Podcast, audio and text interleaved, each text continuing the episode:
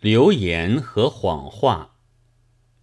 这一回编辑莽原时，看见论及北京女子师范大学风潮的投稿里，还有用某校字样和几个方框子的，颇使我觉得中国实在还很有存心忠厚的君子，国事大有可为。但其实。报章上早已明明白白的登载过许多次了。今年五月，为了同系学生同时登两个相反的启事，已经发现了那些事，已经使喜欢怀疑的西营先生有好像一个臭茅厕之叹。现在，如果西营先生已回北京，或者要更觉得世风日下了吧？因为三个相反或相成的启示已经发现了：一是女师大学生自治会，二是杨阴瑜，三是单叫做女师大。报载对于学生停止饮食茶水，学生亦云。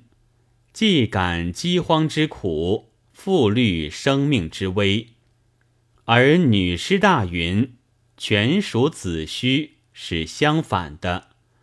而杨阴于云，本校原望该生等及早觉悟，自动出校，并不愿其在校受生活上种种之不便也，则似乎饮食却已停止。和女师大说相反，与报章及学生说相成。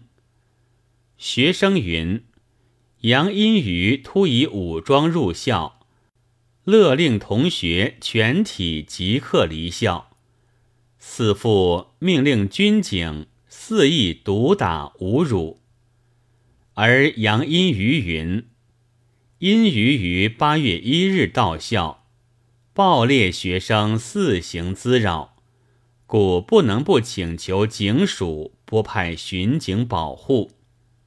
是因为滋扰才请派警，与学生说相反的。而女师大云，不料该生等非特不肯遵命，竟敢任情谩骂，极端侮辱，幸先经。内右二区派拨警士在校防护，是派警在先，滋扰在后，和杨荫瑜说相反的。至于京师警察厅行政处公布，则云：查本厅于上月三十一日准国立北京女子师范大学函，请准予八月一日。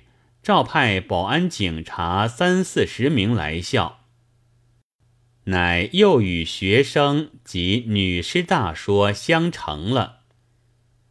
杨阴瑜却是先期准备了武装入校，而自己竟不知道，以为临时叫来，真是离奇。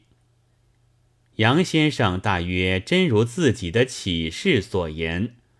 始终以培植人才、恪尽职守为素质，服务情形为国人所共建的吧。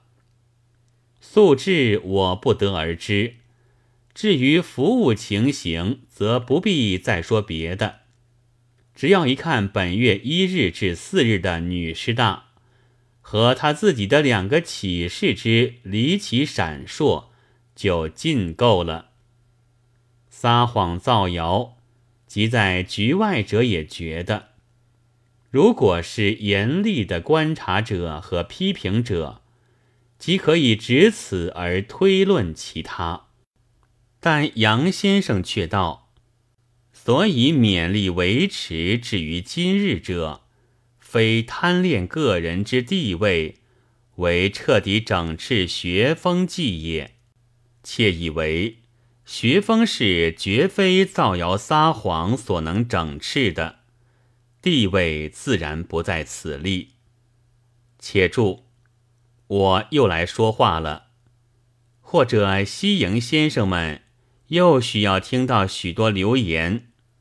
然而，请放心吧，我虽然确是某级，也做过国文系的一两点钟的教员，但我并不想谋校长，或仍做校园，以致增加终点，也并不为子孙计，防他们会在女师大被污被革，挨打挨饿。我借一句莱蒙托夫的愤激的话告诉你们：我幸而没有女儿。八月五日。